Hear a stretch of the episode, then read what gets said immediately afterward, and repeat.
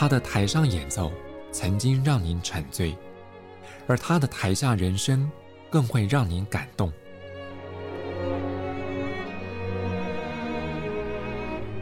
国家交响乐团爱乐实验室 Podcast，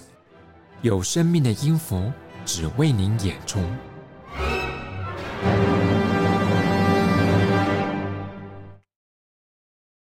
欢迎收听国家交响乐团 Podcast 名人堂，我是邢子清。对于国内爱乐朋友来讲，指挥家吕绍嘉的名字您绝对不会陌生，特别是他在指挥台上的风采，还有他在指挥棒下带出的音乐，我想会让很多曾经亲临现场的爱乐朋友终身难忘。不过，大多数的爱乐人接触到的是这位指挥家在台上的一面。而在我们这一集国家交响乐团 Podcast 名人堂节目里，我们要带着爱乐朋友来见识这位指挥家在舞台下依然精彩的一面。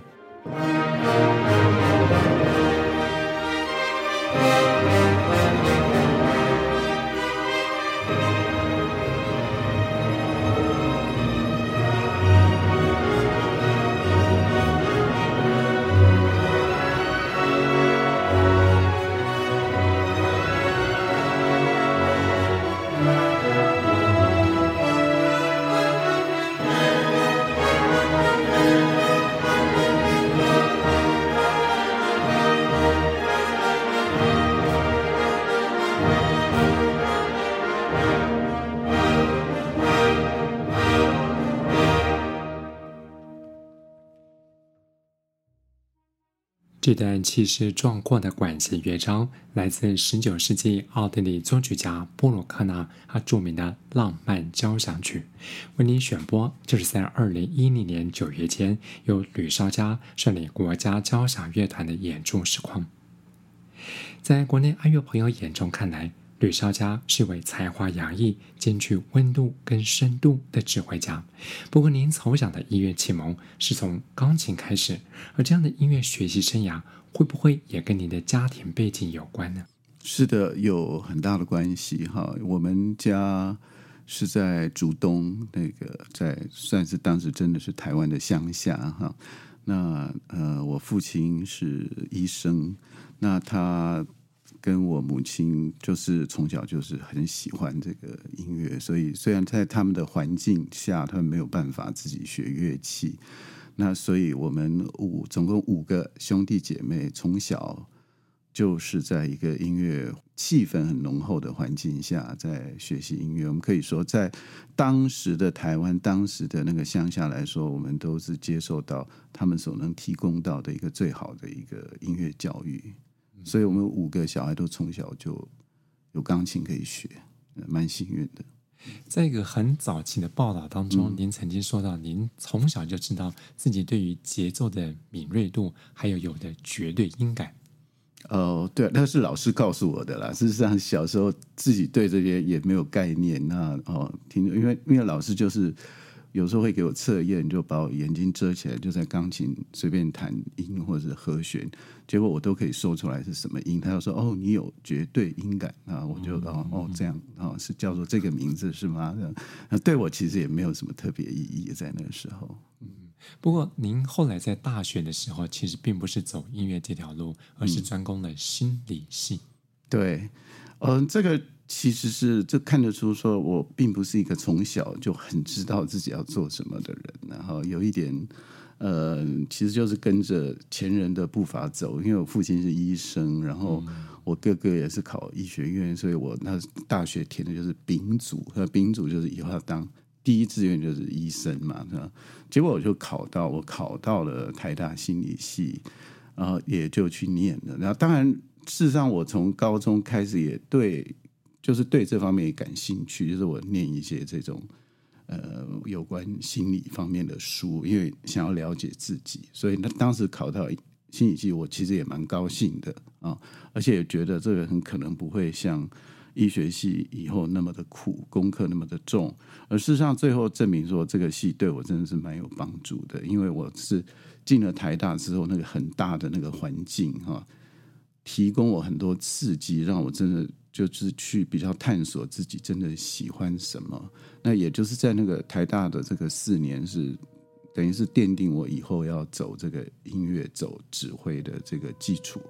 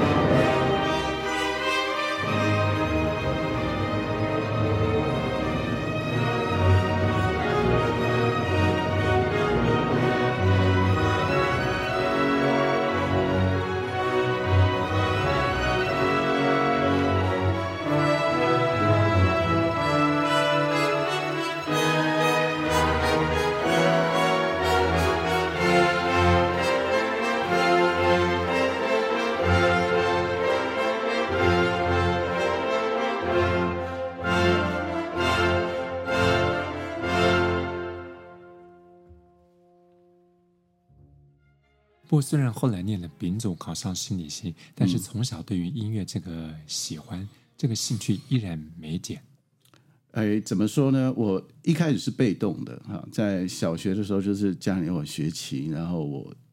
弹得还不错，然后也有比赛，也有得名，就弹弹弹。可是后来也经过了所谓的反叛期了。我进入了初中之后，我就跟我妈说，我不要弹琴了。哎，我说我要好好念书，我要考高中，我要考大学，就是所以我在初中、高中的时候是不怎么弹钢琴，哎，而且那时候对别的事情比较比较感兴趣。那是在我会记得我在考大学的在高三那一年，我钢琴一年都没碰，哎，然后是真的是进了大学之后，忽然那那一种整个开放的那个环境哈，让你会去想说。哎，你到底是想要做什么？呃，然后心理系的课程也对我在这方面有帮助啊，然后接触到很多很精彩的同学朋友，呃，所以我大学四年基本上都是在音乐社团里面混哈，除了合唱团以外，还有在呃管乐团、交响乐团，因为我那时候开始学双簧管啊，所以也在在管弦乐团里面吹双簧管。而对我最有利的就是，呃，台湾大学虽然是台湾最大的一个很具代表性的一个大学，可是它竟然没有音乐系，没有音乐系呢。但是喜欢音乐的同学非常的多，那个乐器奏得好的人也很多。而那个每年就是都有音乐比赛嘛，哈，全台湾的音乐比赛有管弦乐团的，有管乐团的，有弦乐团的，有。合唱团的比赛，而这些比赛当时规定就是都是要学生来指挥，所以我就成了当然的一个指挥人选。因为就是不知道怎么样，人家就会渐渐知道我，而且知道我说我以后要走音乐的路。而就是从合唱团开始，其他的那些音乐的社团纷纷也都会找我去。呃，带他们去比赛当指挥，这样，所以我的指挥经验在大学时候就蛮丰富的。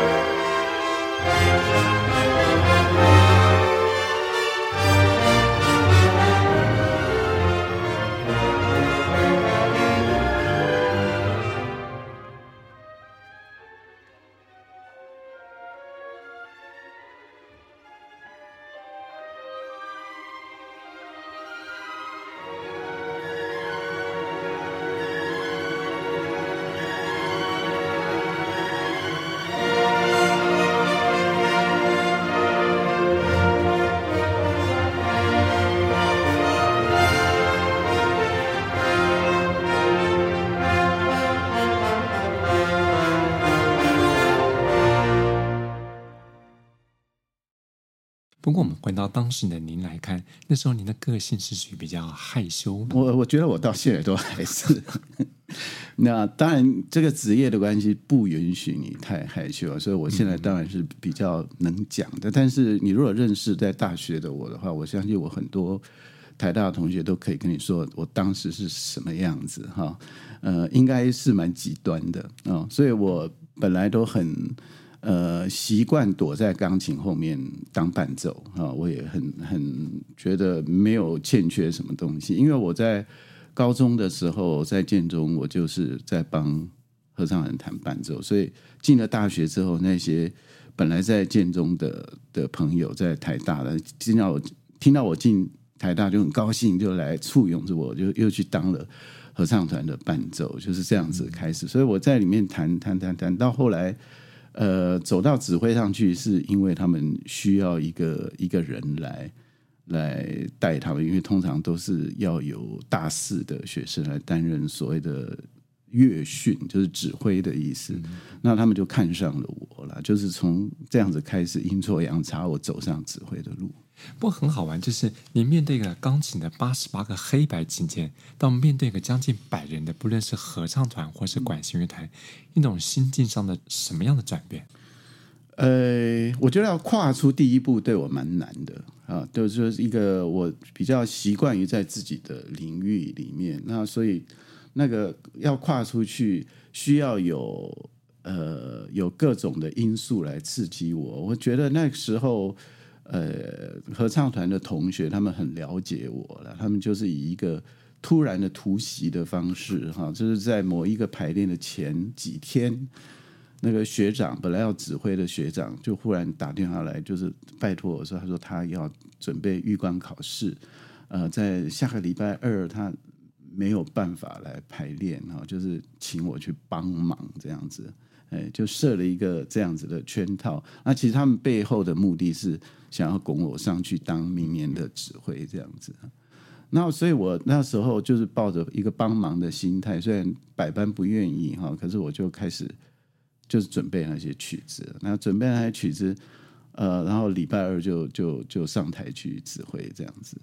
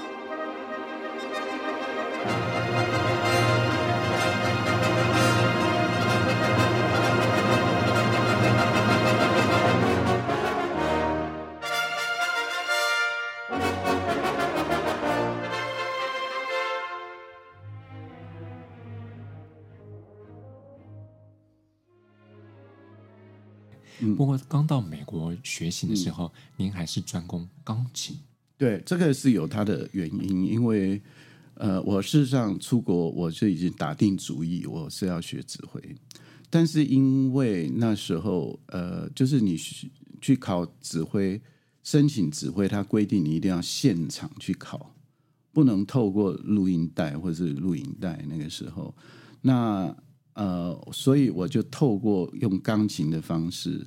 先申请到到那个学校去。然后再去参加那里的指挥的 audition，所以我本来就想好，那钢琴只是我的一个凭借而已。嗯、呃，所以我钢琴我是在示范乐队当兵的时候就在准备出国的事情，那我就开始录录音录钢琴，用用那个录音带去申请这样子，然后我就选了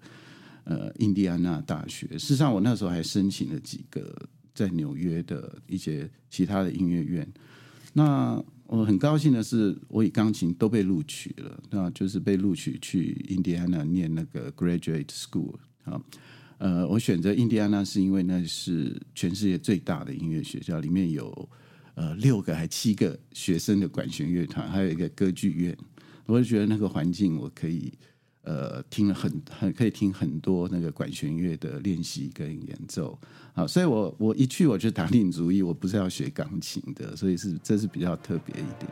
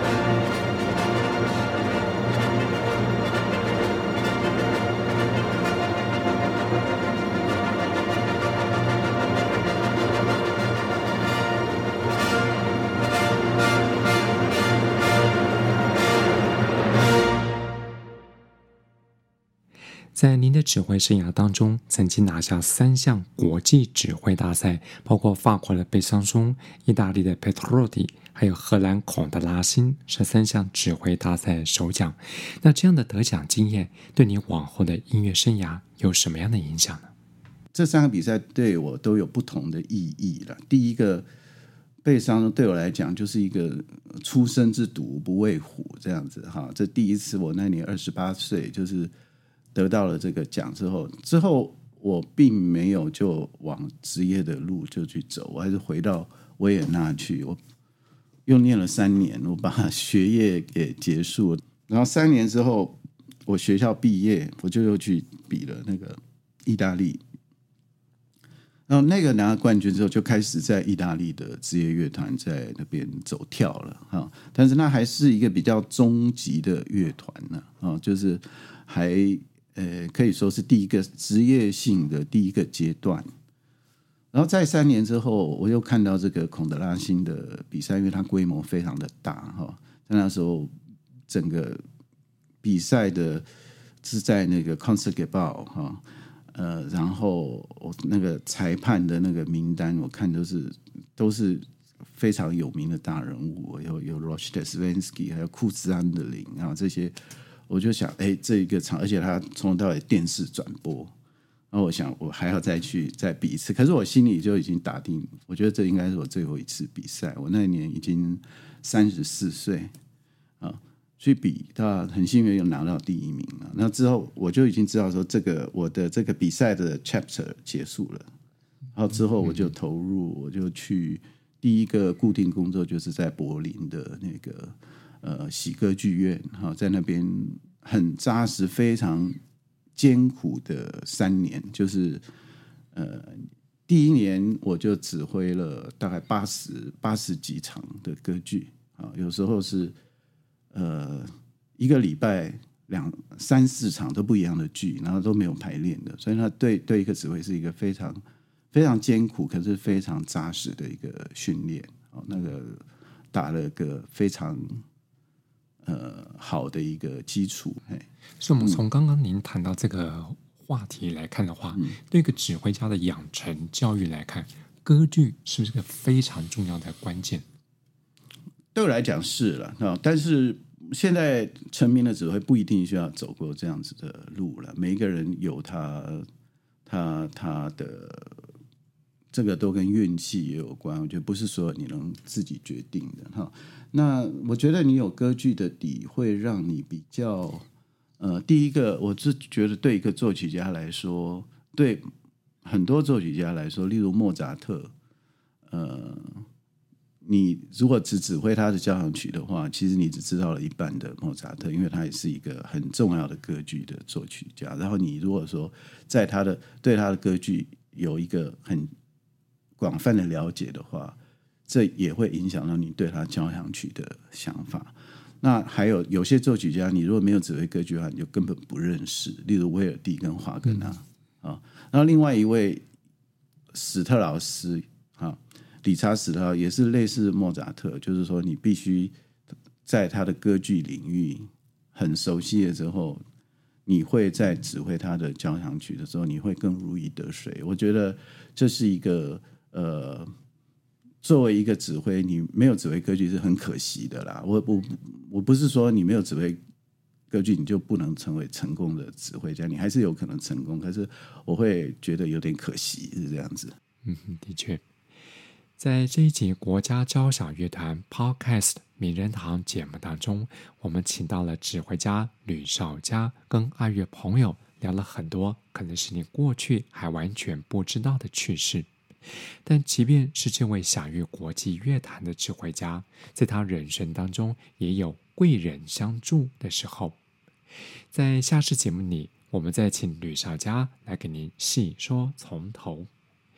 我是沈子清，谢谢朋友们的收听，我们下次节目再见。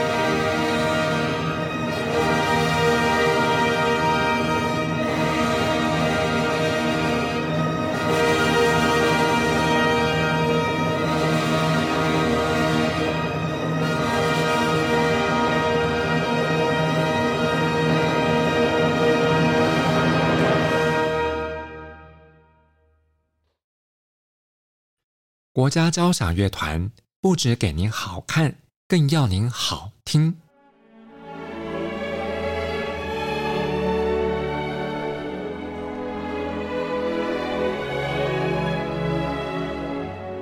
国家交响乐团独家精彩实况，原创 Podcast 节目，舒缓音乐，友善贴心，诚意十足。爱乐实验室 App，二零二一年新月季温馨登场，请上 App Store 或 Google Play 搜寻爱乐实验室。